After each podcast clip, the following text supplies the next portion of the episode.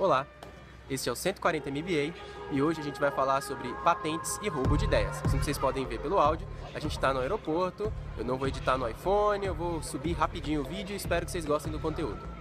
E lembrem-se, compartilhem para os amigos, compartilhem nas suas redes sociais para os amigos, que é para eu ficar cada vez mais motivado a continuar fazendo esse conteúdo. Vamos lá, patentes e roubo de ideias. Muitas vezes quando um empreendedor muito iniciante que tem só uma ideia vem falar comigo, ou um projeto começando ainda nos slides, ele pergunta, pô, mas será que eu deveria registrar uma patente do que eu estou fazendo? Olha, para startups do padrão que a gente costuma ver no dia a dia, registrar patente é uma perda de tempo, perda de, de recursos principalmente, perda de dinheiro é, no início. Pode ser que daqui a dois, três, cinco anos você precise registrar uma patente de alguma coisa que sua startup criou, mas no começo, dificilmente alguma coisa que você fez tem uh, sentido você registrar uma patente dela. Lógico que se você estiver falando de uma nova célula de combustível que você inventou, um novo tipo de carregador que usa o ar para gerar energia elétrica, lógico que aí faz sentido você registrar uma patente antes de mostrar isso para qualquer pessoa. Mas, é, ou, sei lá, um drone, né? um negócio assim muito inovador, muito diferente, pode fazer sentido você registrar uma patente. Mas para os negócios que a gente está acostumado a ver uh, no Brasil, uma nova startup de serviços, um novo marketplace, um novo jeito de você contratar X ou Y ou Z tipo profissionais, qualquer que seja o, o a startup que, que a gente está falando aí de, de web, é muito difícil fazer sentido você gastar o, o dinheiro, o pouco dinheiro que você tem ou que você não tem é, registrando patentes, registrando coisas é, em, em, em juízo. É, principalmente porque se alguém copiar a sua ideia, não é uma patente que vai impedir essa pessoa de copiar a sua ideia. Se uma grande empresa, uma Apple, uma Google, uma Samsung, ou seja lá quem for copiar, você vai enfrentar uma coisa que é muito, muito dispendiosa. Mesmo tendo a patente na mão, você vai enfrentar advogado, você vai enfrentar a justiça, você vai para a justiça, você vai ter que contratar advogados, etc.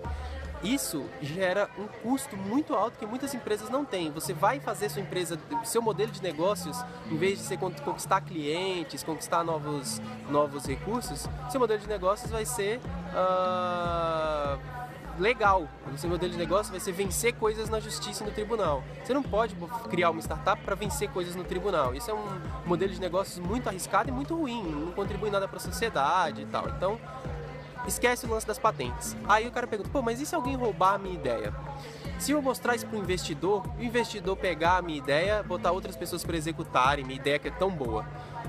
De novo, a gente tem que ser realista. Dificilmente a nossa ideia, a sua ideia, a minha ideia, ela é tão boa que ninguém teve ela antes. Ideia muitos empreendedores falam isso e eu concordo é, em, certo, em certo nível, ideia não vale nada, ou ideia vale muito, muito pouco. É, o que vale é a execução que você põe nessa ideia. Então, se o investidor pegar a sua ideia e executar ela antes e melhor, ele mereceu, ele teve o mérito de, de fazer o que, o que você não teve capacidade de fazer. É lógico que ele tem mais recursos, que a briga pode ficar desleal. A gente não quer um investidor que vai fazer esse tipo de coisa. E aí vem outra dica.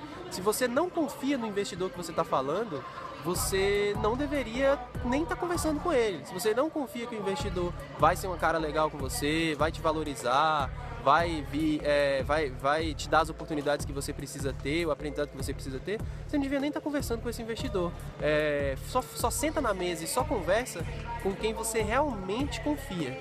É, não, não, se você não confia na pessoa, você não devia nem sentar na mesa com ela para conversar.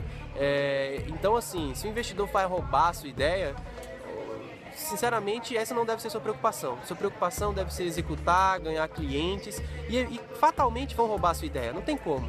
Um dia depois que você anunciar, no, na imprensa, que você mostrar isso na mídia, vai ter gente fazendo igual. Muitas vezes, na verdade, tem gente fazendo igual antes. E provavelmente a sua própria ideia ela não é tão original assim. Você criou essa ideia a partir de outras coisas. Então outras pessoas chegaram na mesma conclusão que você em outras partes do mundo.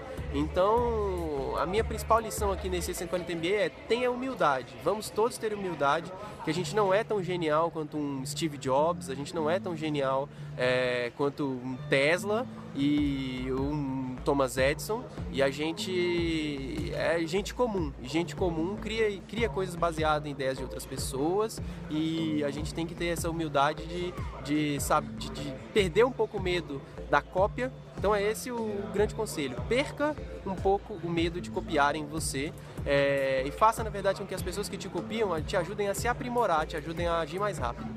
É isso, espero que tenham gostado.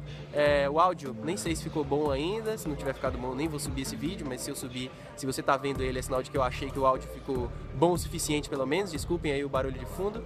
É, muito obrigado e lembre-se, compartilhem para os amigos, que é para eu continuar é, trazendo esse tipo de conteúdo para vocês. Um abraço, até mais.